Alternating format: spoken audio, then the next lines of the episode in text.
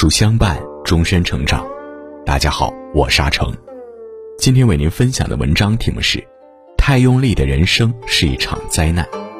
如果你喜欢今天的分享，不妨在文末右下角点个再看。国画讲究留白的艺术，山水虚实之间总有一处空白，引人遐思。画如果过满过实，在构图上就失去了灵动与飘逸，显得死气沉沉。水满则溢，月满则亏，世间万物无一不遵循物极必反的规则。说话做事也好，工作娱乐也罢，如果不能做到进退有度、取舍有度，就很可能陷入物极必反的窘境中。人生有度，过则为灾；太用力的人生是一场灾难。一，别太用力，顺其自然。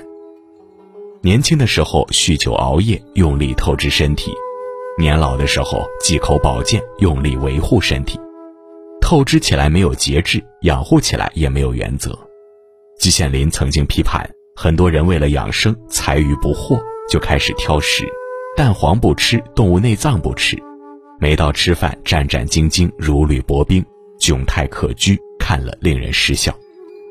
以这种心态求长寿，岂不是南辕北辙？为了养生，听各种各样的讲座，学各种养生的窍门，到头来把生活搞得只有养生，乐趣全无，又有什么意思？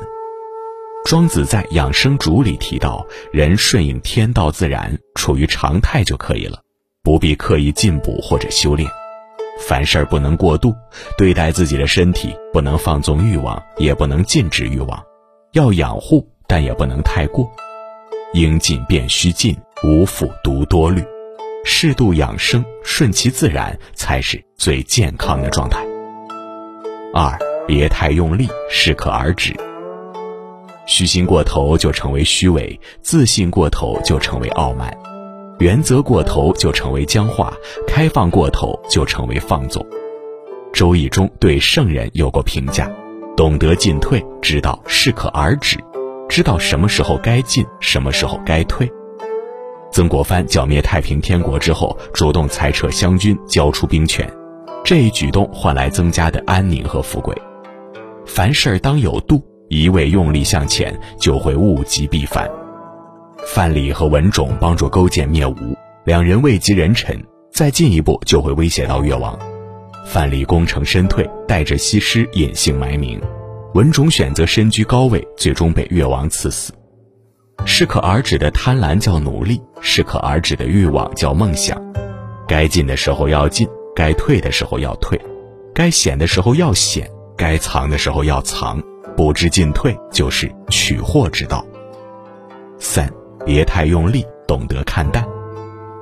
不是每一粒种子都能长成大树，也不是每一朵花都能结出果实。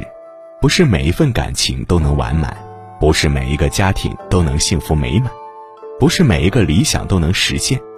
面对这些遗憾，最好的做法就是顺其自然，不再用力争取，苦苦纠缠。《后汉书·郭泰传》里有这样一个故事：郭泰在太原时，有一天看到路上有个人背着一个瓦罐走路，走着走着，这瓦罐突然掉到地上去了，哗啦一声，吓人一跳。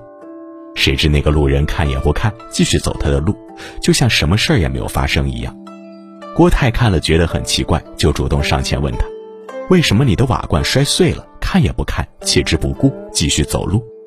那人回答：“破都破了，再看还有什么用呢？”郭泰觉得此人谈吐不凡，拿得起放得下，是个奇才，于是劝他进学。果然，求学十年之后，他就名闻天下。此人正是后来官至丞相的孟敏。杨绛先生曾说：“我们曾如此渴望命运的波澜，到最后才发现，人生最曼妙的风景，竟是内心的淡定和从容。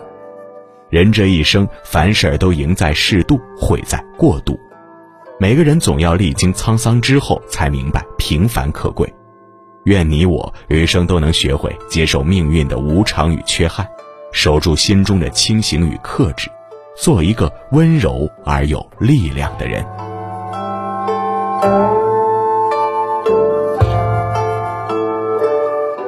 好了，今天的文章就跟大家分享到这里。如果您喜欢今天的文章，或者有自己的看法和见解，欢迎在文末留言区和有书君留言互动。